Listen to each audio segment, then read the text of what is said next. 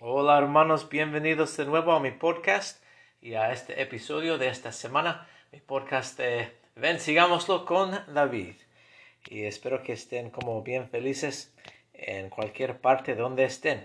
Hoy vamos a hablar acerca de Moisés capítulo 8 y Génesis desde 6 hasta 11, algunas historias conocidas, grandes y poderosas también. Entonces, para empezar, como siempre, necesito repasar lo que pasó la, semana pasada. También, gracias por escuchar y les pido, como siempre, que si encuentran que esto les ayude, que también lo comparte con, con alguien más. Y así podemos ir aprendiendo juntos nosotros. Ok. Entonces, sí, para empezar, siempre me gusta conectar lo que está pasando esta semana con la historia grande. De, en este caso, en el Antiguo Testamento, la historia grande de la posteridad de Adán. Y fíjense, quiero recordarles de algunas cosas buenas. Obviamente hemos tenido la caída y también quise que quise decir que en algunos aspectos algunas personas superaron la caída y hemos visto que después de la caída Adán y Eva estaban buscando a Dios por el resto de sus vidas y también tenemos el sentido que Dios estaba buscándoles a ellos también. Y en el, al final de Moisés capítulo, capítulo 6 vemos que Adán fue bautizado y quiero leerles algo importante. Cuando Dios echó a Adán y Eva del jardín de Edén, él, ah, dijimos, tal vez en el episodio 5, dijimos que la palabra de, eh, que se usa en el hebreo es garash y significa echar de la familia de Dios, significa divorciar. Entonces dijimos que Adán y, y Eva eran huérfanos, aquí desechados en, un planeta caído. Y um, Adán, cuando él fue bautizado, Moisés, Moisés capítulo 6 dice esto, y eres según el orden de aquel que fue sin principio de días ni fin de años, de eternidad en eternidad. He aquí, eres uno en mí, un hijo de Dios, y así todos pueden llegar a ser mis hijos. Amén. Entonces, al bautizarse, Adán llegó a ser de nuevo hijo de Dios. Y hasta de nuevo en la familia de Dios, aceptado en la familia de Dios. También se fijaron que um, no solo es hijo de Dios, pero Dios dijo que Él es según su orden.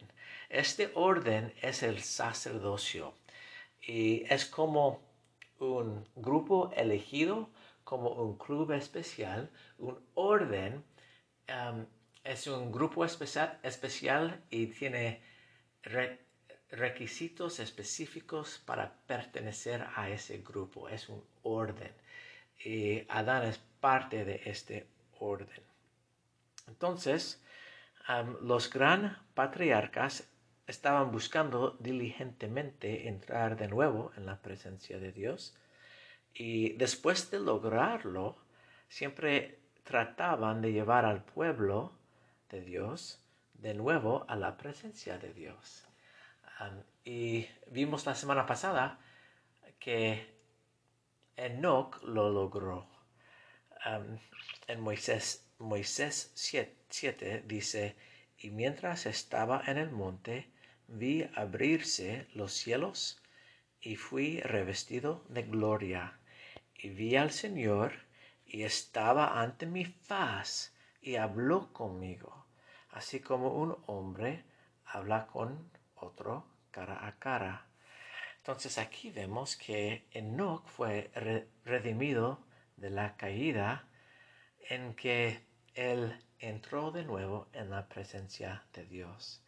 Y desde ese punto en adelante, él simplemente se esfuerza sumamente para invitar a todos a entrar de nuevo en la presencia de Dios. Eso es lo que hacen los profetas grandes, estos patriarcas grandes, entran en la presencia de Dios y después invitan a los demás a también entrar en la presencia de Dios. Es algo magnífico.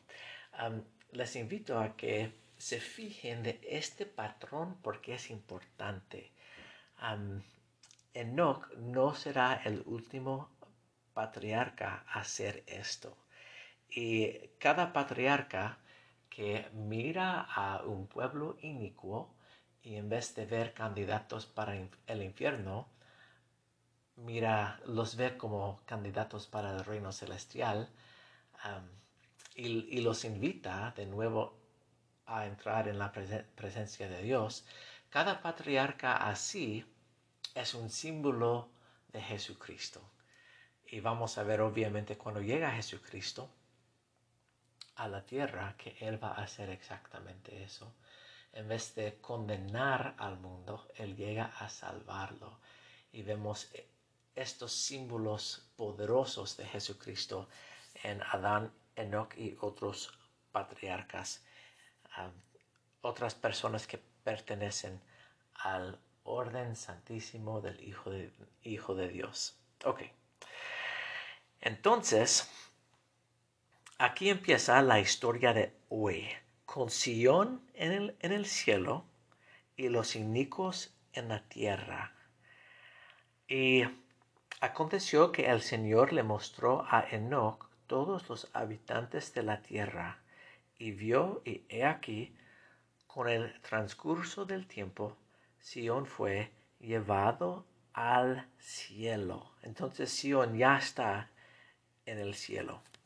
Entonces la historia a rasgos grandes es que Dios está tratando de llevar a cabo la redención de la posteridad de Adán y aquí vemos que lo logró con el pueblo de Enoch, pero nos preguntamos qué va a pasar con los demás, los que todavía, todavía estaban en la tierra. Ah, necesitamos hablar un poco acerca de lo que pasó con los que todavía estaban en la tierra después de que Enoch estaba con Sion en el cielo. Moisés 7 dice, y Enoch vio que descendían ángeles del cielo, dando testimonio del Padre y del Hijo, y el Espíritu Santo cayó sobre muchos y fueron arrebatados hasta Sion por los poderes del cielo. Ahora, es importante ver que todos tenían la posibilidad de escuchar a Enoch y también que ángeles estaban predicando después de que Enoch ya estaba en Sion. Y todos los que recibían eh, el mensaje de fe y el arrepentimiento y el bautismo fueron arrebatados a y se juntaron con la ciudad de Enoch. Entonces, esta invitación está abierta a todos y se está predicando la redención por medio de Jesucristo.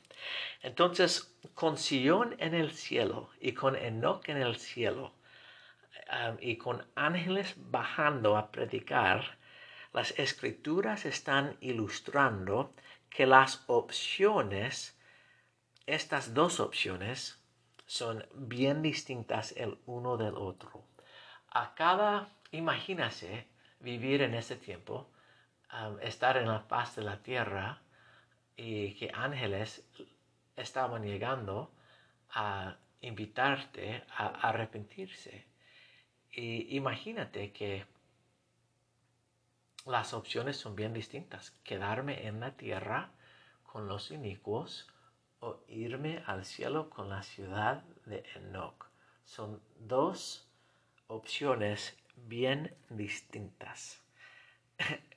Al fin de todo, la decisión es Sion o el diluvio, porque los ángeles y después Metusalén y después Noé estaban predicando acerca de la destrucción. Entonces, dos opciones bien distintas. Tenemos esas dos opciones y por eso Enoch estaba predicando. el Señor le, dijo a Enoch que, que predicaba, di a este pueblo, elegid hoy servir a Dios, el Señor que os hizo. Entonces, se trata acerca de esa opción, escoger entre dos opciones bien distintas. Entonces, Metusalén se quedó y no fue arrebatado con la ciudad de Enoch. Su nieto fue Noé. Metusalén estaba predicando y después Noé también profetizó y enseñó las cosas de Dios, aun como fue en el principio. Ahora Moisés capítulo 8, versículo 17. Y el Señor dijo a Noé, no luchará mi espíritu con el hombre para siempre, porque él ha de saber que toda carne morirá. Sin embargo, serán sus días ciento veinte años, y si los hombres no se arrepienten, mandaré las aguas sobre ellos. Y sucedió que Noé continuó su predicación al pueblo, diciendo, escuchad y dar oído a mis palabras, creed, arrepentíos de vuestros pecados y bautizaos en el nombre de Jesucristo, el Hijo de Dios, tal como nuestros padres, y recibiréis el Espíritu Santo, a fin de que se os manifiesten todas las cosas. Ay, qué rico. Recibir el Espíritu Santo es poder entender todas las cosas que Dios nos manifiesta. Todas las cosas. Por favor, escucha la diferencia entre la familia de Noé y el resto del mundo.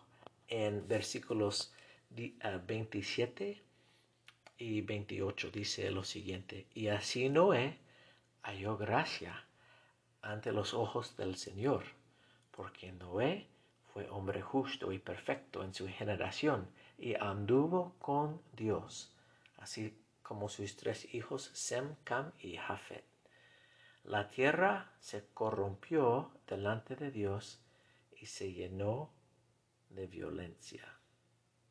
Otra vez, las opciones son bien, bien, bien distintas y sin duda es parte de la historia de la Biblia que los padres así enseñan a sus hijos a seguir a Dios. Bueno, ya sabe la historia que muchos no se arrepintieron y sufrieron el diluvio. pudieron haber escogido morar en Sion, pero de nuevo muchos amaron más a Satanás que a Dios.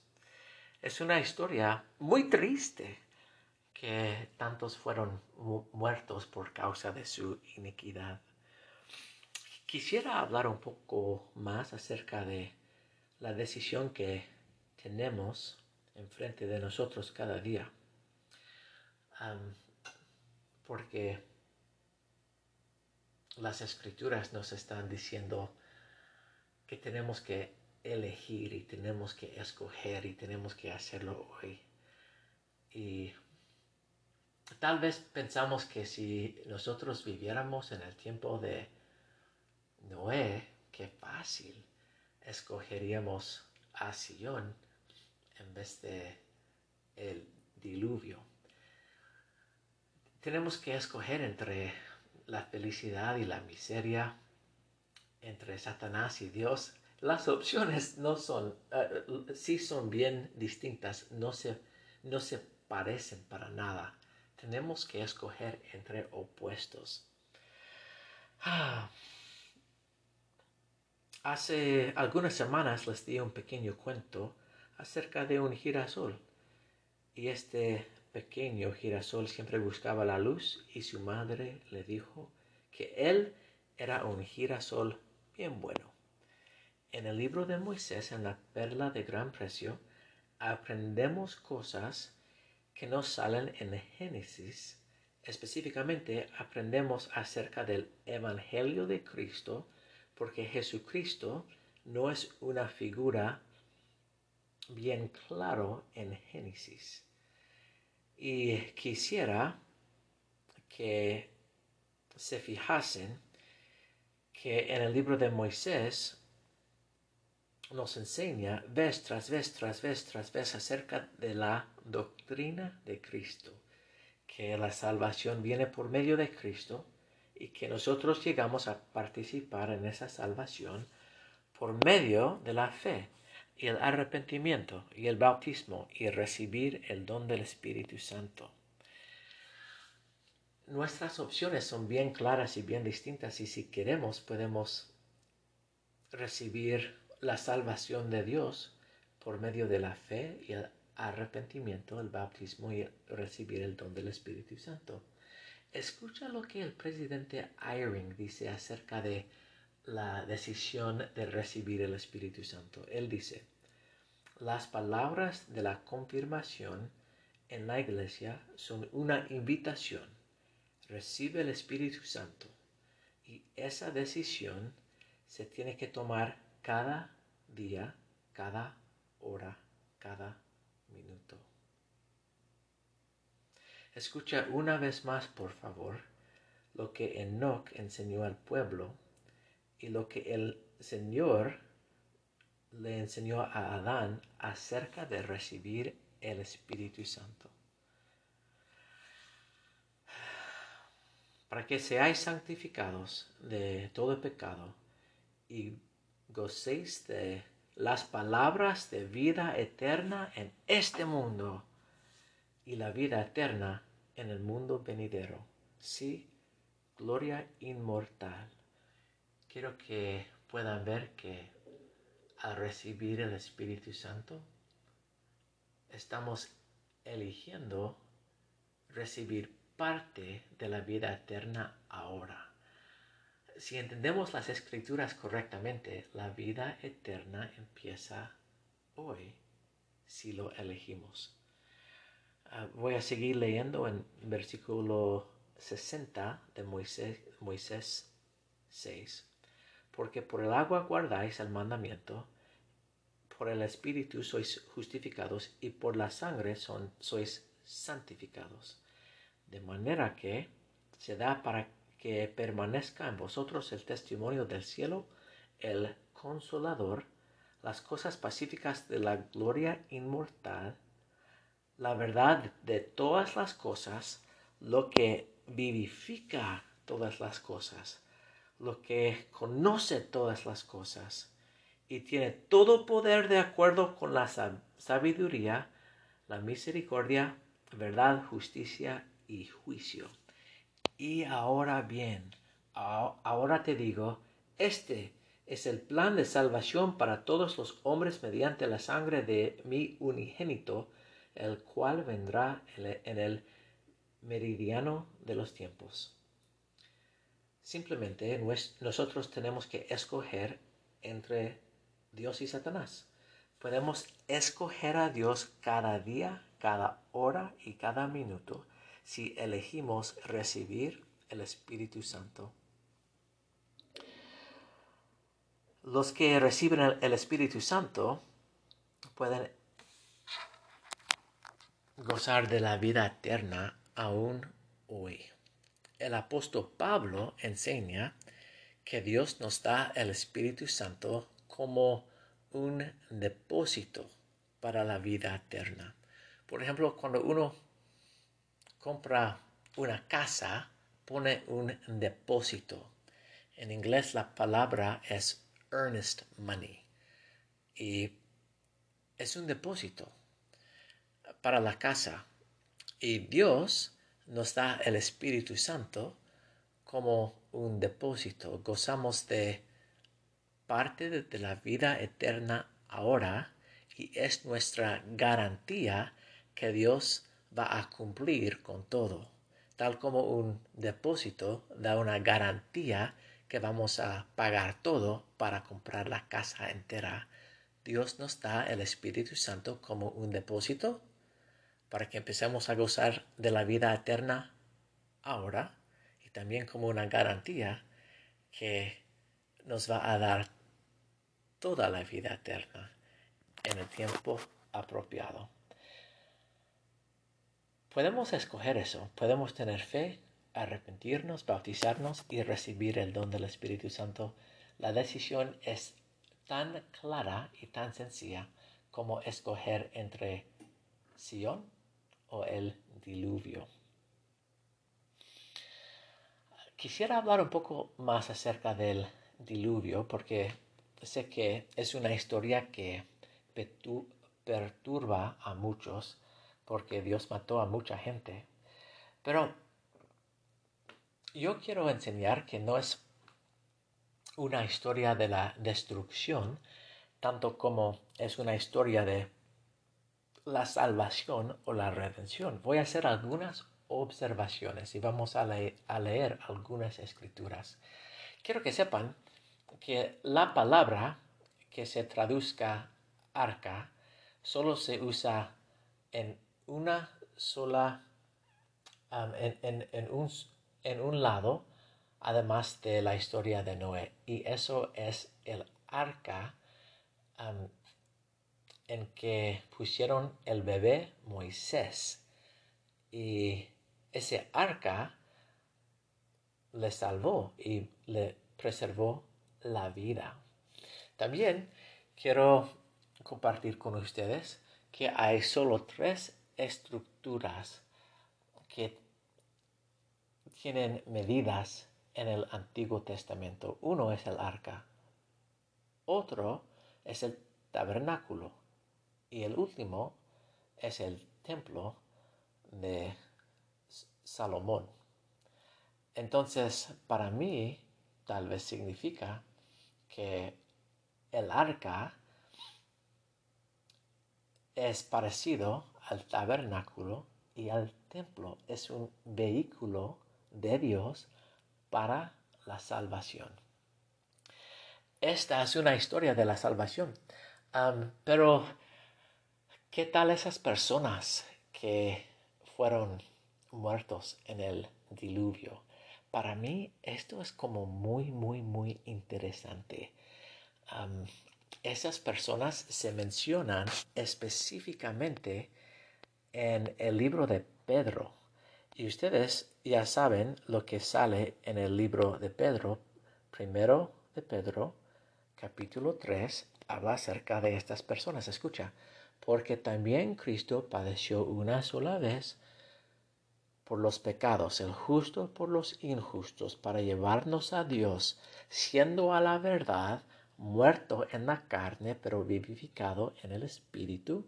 Esos tres días cuando su cuerpo estaba en el tumba, en el cual también fue y predicó a los espíritus encarcelados, los que en otro tiempo fueron desobedientes, cuando una vez esperaba la paciencia de Dios en los días de Noé, mientras se preparaba el arca en la cual pocas personas, a saber ocho, fueron salvadas por agua. Y obviamente averiguamos más por el presidente Smith en la doctrina y convenios y él averiguó que Jesucristo envió los huestes de, los rectos a predicar a estos espíritus encarcelados. Pero fíjense por favor que estos espíritus encarcelados, encarcelados eran inicuos. la tierra estaba llena de violencia y tuvieron bastante oportunidad de escoger a Dios. él quiso salvarlos y ellos no lo dejaron. Entonces, obviamente, ese tipo de iniquidad siempre va a tener consecuencias. Y llegó el diluvio. Pero no se les condenó al infierno tampoco. Imagínense, Dios con tanto amor después de la resurrección de Cristo, estoy seguro que Dios el Padre tenía más ánimo por este momento de los espíritus encarcelados. Llegó Jesucristo y envió los, los huestes rectos, los ejércitos misionales a predicar el evangelio a los que estaban encarcelados. Y Dios está diciendo, les estoy dando otra oportunidad de escuchar. Ahora, no es mi lugar decir si aceptaron y no es mi lugar decir qué va a hacer Dios con los que tomaron ventaja de esa oportunidad. Solo estoy enseñando lo que, está, lo que está escrito en las escrituras, que Dios sí le está, está extendiendo la mano de misericordia, misericordia de nuevo a ellos.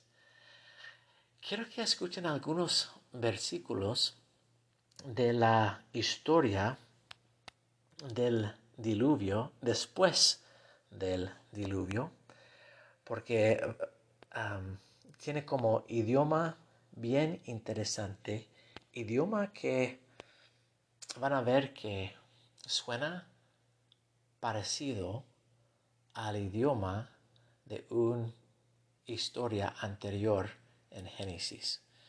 Génesis 8, versículo 20. Oh, antes de eso, aquí está. Génesis 8, versículo 4. Y reposó el arca en el mes séptimo, a los 17 días del mes, sobre los montes de Ararat. Ok. Espero que escuchan el nombre. Ah, lo siento, el número 7. el mes séptimo. Y espero que puedan escuchar la palabra reposó. Tal como Dios reposó el séptimo día en la creación del mundo, aquí el arca reposa el séptimo mes.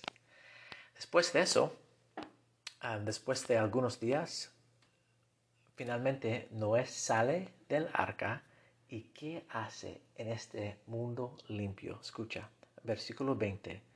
Y edificó Noé un altar a Jehová y tomó de todo animal limpio y de toda ave limpia y ofreció holocausto en el altar. Hmm, ¿Quién más hizo eso? Es un eco de la historia de Adán, porque eso es lo que Adán hizo. Escucha un poco más. En Génesis capítulo 9, versículo 1, y Dios bendijo a Noé y a sus hijos y les dijo, fructificad y multiplicaos y henchid la tierra. Uh, ese lenguaje les debe parecer como muy familiar porque eso es, exactamente lo que Dios les mandó a Adán y Eva en su mundo nuevo. Y después en el versículo 2, Génesis 9, 2, y el temor y el miedo de vosotros estarán en todo animal de la tierra y en toda ave de los cielos en todo lo que se mueve en la tierra y en todos los peces del mar, en vuestras manos son entregados. De nuevo, Noé y su familia llegan a ser los mayordomos de la tierra. Es la misma instrucción que recibió Adán. Ustedes son les dijo Dios a Adán y, ahora a Noé, a Noé y sus hijos, ustedes son mis representantes, ustedes son los mayordomos de esta tierra, tienen la responsabilidad de hacer las cosas en la faz de la tierra que yo haría también. Cuídalo. Bendiga la tierra, que sean mayordomos rectos el punto de esto, de, de, todas estas cosas parecidas entre Adán y la historia de Noé, es decir, que la Biblia de a Noé como un Adán nuevo. Y hay una lección aquí. Y es, es una lección de poder empezar de nuevo. yo no creo que Dios está lleno de ira y que le gustó mucho enviar el diluvio, pero yo sí creo que Dios vio que hmm, las cosas no están yendo bien y los hijos de los hombres no van a arrepentirse. Necesito hacer algo para que esta historia salga bien. Yo tengo una idea. Vamos a empezar de nuevo. Todos vamos a empezar de nuevo. Y manda el diluvio, limpia la tierra y le da a Noé una tierra nueva y Noé llega a ser el nuevo Adán, un empiezo nuevo, porque la, tierra, los habitantes de la tierra y la posteridad de Adán lo necesitábamos. Me encanta esto. Me gusta mucho poder pensar en Dios y pensar que cuando yo, cuando a mí, cuando yo cometo pecados y a veces ah, no, me, no me salen bien las cosas, que Dios dice, ah, David, te propongo algo. ¿Te gustaría empezar de nuevo? Y amo a Dios, lo amo porque nos da esa nueva oportunidad cada vez que lo necesitamos. Es una bendición que el sol descansa cada día, que llega la noche, que tenemos que dormir y al amanecer cada día es literalmente un día nuevo. Y nos podemos hincar y podemos dedicarnos de nuevo al Señor y decir, hmm, ayer sí traté, las cosas no no me salieron tan bien, pero Padre Celestial, hoy es un día nuevo y te doy gracias por este día que me diste y por esta, esta oportunidad nueva que siempre tengo por medio de tu Hijo Jesucristo. El Antiguo Testamento, especialmente con la ayuda de la perla de gran precio, sí es una historia acerca de Jesucristo. la, traducción de José Smith Ah, nos ayuda un montón en reconocer a Cristo en, en esta historia del Antiguo Testamento. Hermanos, en la historia después del diluvio, también se ilustra nuestras opciones distintas. Algunos de la posteridad de Noé se dijeron los unos entre los otros. Vamos, hagamos ladrillo y cosámoslo con fuego. Y les sirvió el ladrillo en lugar de piedra y el asfalto en lugar, en lugar de mezcla. Y dijeron, vamos, edifiquémonos una ciudad y una torre cuya cúspide llegue al cielo y hagámonos un nombre, no sea que seamos esparcidos sobre la faz de toda la tierra. Y descendió Jehová para ver la ciudad y la torre que edificaban los hijos de los hombres. Y dijo Jehová, He aquí, el pueblo es uno, y todos estos tienen un solo lenguaje. Y han comenzado a edificar, y ahora nada los hará desistir de lo que han pensado hacer. Ahora pues, descendamos y confundamos ahí su lengua, para que ninguno entienda el habla de su compañero. Así los esparció Jehová desde allí sobre la, faz de la tierra y dejaron de edificar la ciudad. Pero eso, por eso fue llamado el nombre de ella Babel, porque allí confundió Jehová el lenguaje de toda la tierra. El torre de Babel. Los antiguos eran tan tontos. Yo siempre pensé y todavía pienso que no tiene ningún sentido construir un torre para llegar al cielo. ¿Quién haría eso? Solo un tonto. ok, para mí lo que tiene sentido en contexto de la historia grande es que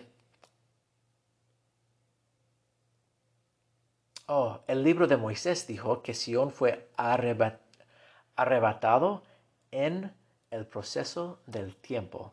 Y tal vez eso significa que la ciudad fue levantado literalmente un poquito, poco a poco, y entonces, no sé, pero tal vez sería posible que los del Torre de Babel no estaban tratando de edificar un torre a un cielo vacío para entrar en el cielo, sino estaban tratando de edificar la torre para llegar a la ciudad de Sion, que todavía estaba en plena vista en el cielo. Hmm. Pero, ¿por qué, ¿por qué sería que querían llegar a Sion? Hmm. Esa es una pregunta interesante. Después del diluvio, era una... yo tengo esta pregunta. ¿Ustedes piensan que después del diluvio todavía existía la posibilidad de ser arrebatado y entrar en Sion? Ah, les voy a dar una pequeña pista que en la próxima semana, en la próxima lección, vamos a ver que sí, otro grupo más diligentemente buscó la ciudad de Enoch. Entonces, simplemente les estoy diciendo sí, todavía es una posibilidad después del diluvio entrar en Sion, en la ciudad de Enoch. y tal vez eso es lo que estaban tratando de hacer el pueblo de Babel. Su rey fue Nimrod, el cazador grande, Nimrod hay, muchas historias acerca de Nimrod y una de las historias dice que el rey de Babel quiso construir un torre para llegar al cielo y sacar venganza en Dios por haber mandado el diluvio. Es como un eco perfecto de Satanás. y Satanás, se recuerdan, llevó a cabo una rebelión en, la vida premortal para sacar Dios de su trono, porque él quiso reinar en el trono de Dios. Bueno, entonces, el, el punto que yo necesito hacer en este momento es, es lo siguiente. Si ellos querían entrar a Sion, ellos podrían haberlo hecho, porque otro pueblo estaban buscando a Sion, pero la manera de, tratar de entrar en el cielo o llegar a Sion, como sea, ah, fue un poco irónica. Mm, es una ironía que están tratando de entrar en el cielo o en Sion por medio de un torre en vez de por la vía y por la puerta indicada. Si quieren entrar, que entren pues. La puerta está abierta. No necesitan levantarse por las paredes, no necesitan atacar a Sion. Si quieren entrar, entran pues por la vía y la puerta marcada. Y ustedes ya sabrán que la vía y la puerta indicada son la fe, el arrepentimiento es la vía, el bautismo por, fuego y por agua, esa es la puerta para entrar a Sion. Y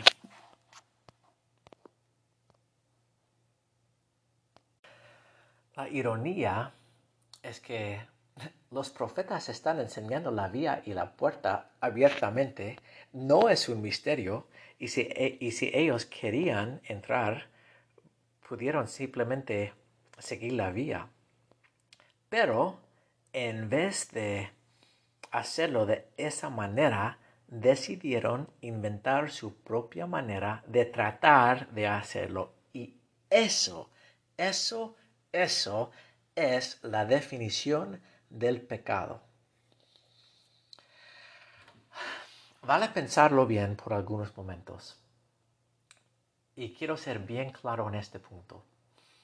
Cuando nosotros tratamos de hallar la felicidad o la salvación de nuestra propia manera, esa es la definición del pecado.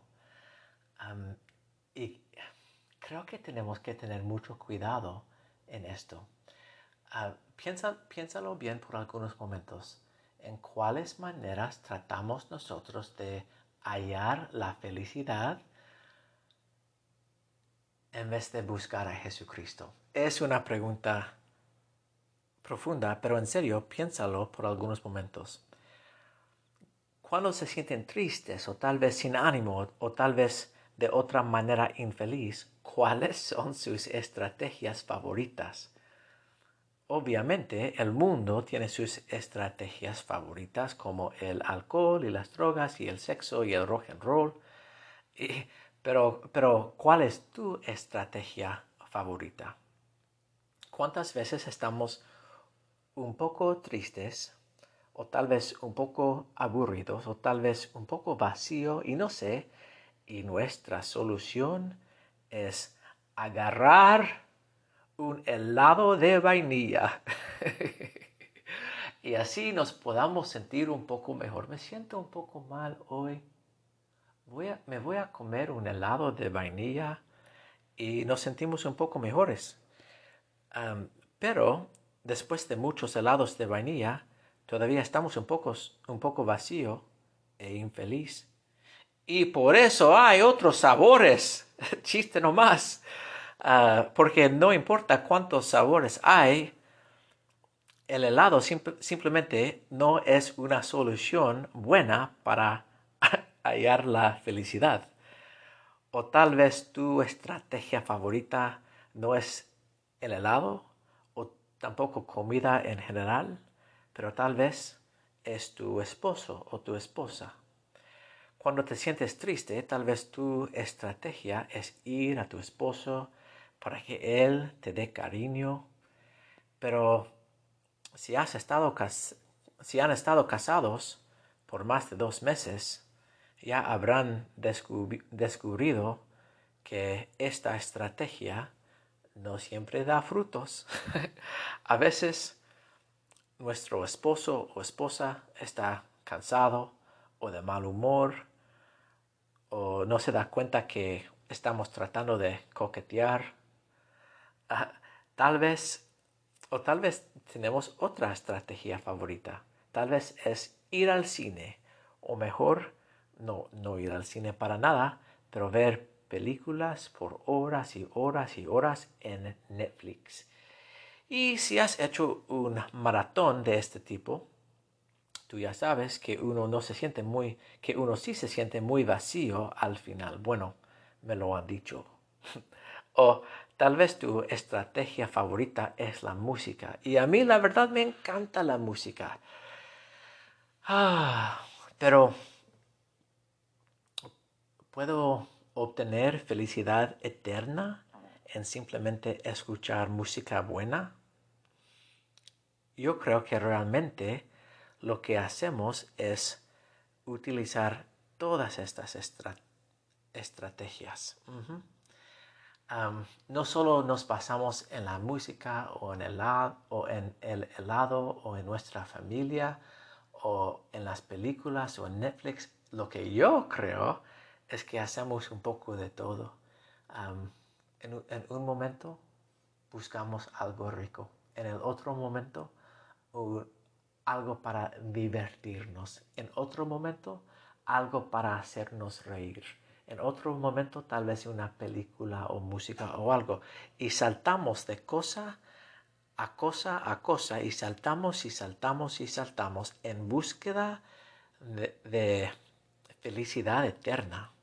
Pero esa búsqueda, escucha, escucha esto por favor, esa búsqueda no debe ser una búsqueda eterna. La felicidad debería ser eterna, pero no la búsqueda. ¿Cómo podemos hallar la felicidad eterna en vez de estar eternamente buscando la felicidad? Bueno, hermanos, en estos capítulos hemos escuchado a Adán, a Enoch, a Noé decirnos la vía y la puerta. Hemos escuchado vez tras vez tras vez tras vez que la fe y el arrepentimiento y el bautismo y recibir el don del Espíritu Santo nos trae a la felicidad y que la vida eterna empieza ahora para los que hayan a Cristo por medio de la fe, el arrepentimiento, el bautismo, por agua y por fuego. Y cuando recibimos el Espíritu Santo, la vida eterna empieza ahora. Y les invito a que lo pongan a la prueba. La próxima vez que les falta un poco de felicidad, en vez de ir a buscar un helado, les invito a que hagan algo que invita a la compañía del Espíritu Santo. Pueden hacer un acto de servicio, pueden tal vez escuchar música que invita el espíritu. Podemos tal vez llamar a alguien para extender cariño y amor. Podemos ayudar a nuestros esposos o esposas. Podemos poner a prueba la oración, hincarnos y orar y contar nuestros problemas a Dios y ver si eso nos ayuda a hallar la felicidad. Hmm. O en vez de hacer un maratón de Netflix, tal vez podemos ver 26 videos cortos de la iglesia enseguida. Ah, solo sé una cosa, que cuando recibamos el Espíritu Santo, estamos comprobando las riquezas de la eternidad, el amor y la paz el conocimiento, el testimonio, la fe, la verdad, la confianza, la seguridad, la, claridad y el poder. Por los que sinceramente buscan la felicidad, la vida eterna empieza ahora. Dios quiere que lo tengamos, que lo tengamos todo, la vida eterna y la felicidad, y Él está dispuesto a dárnoslo. No lo guarda como secreto. El pecado es cuando tratamos de hallar la felicidad de otra manera. El pecado es cuando nosotros efectivamente construimos nuestros propios torres de Babel en vez de acudir a Cristo en la manera que Él nos ha enseñado. Simplemente, hermanos, les invito a que lo pongan a la prueba, que pongan Cristo a la prueba y que buscan y que busquen la felicidad eterna que Él nos promete en su manera. En el nombre de Jesucristo. Amén.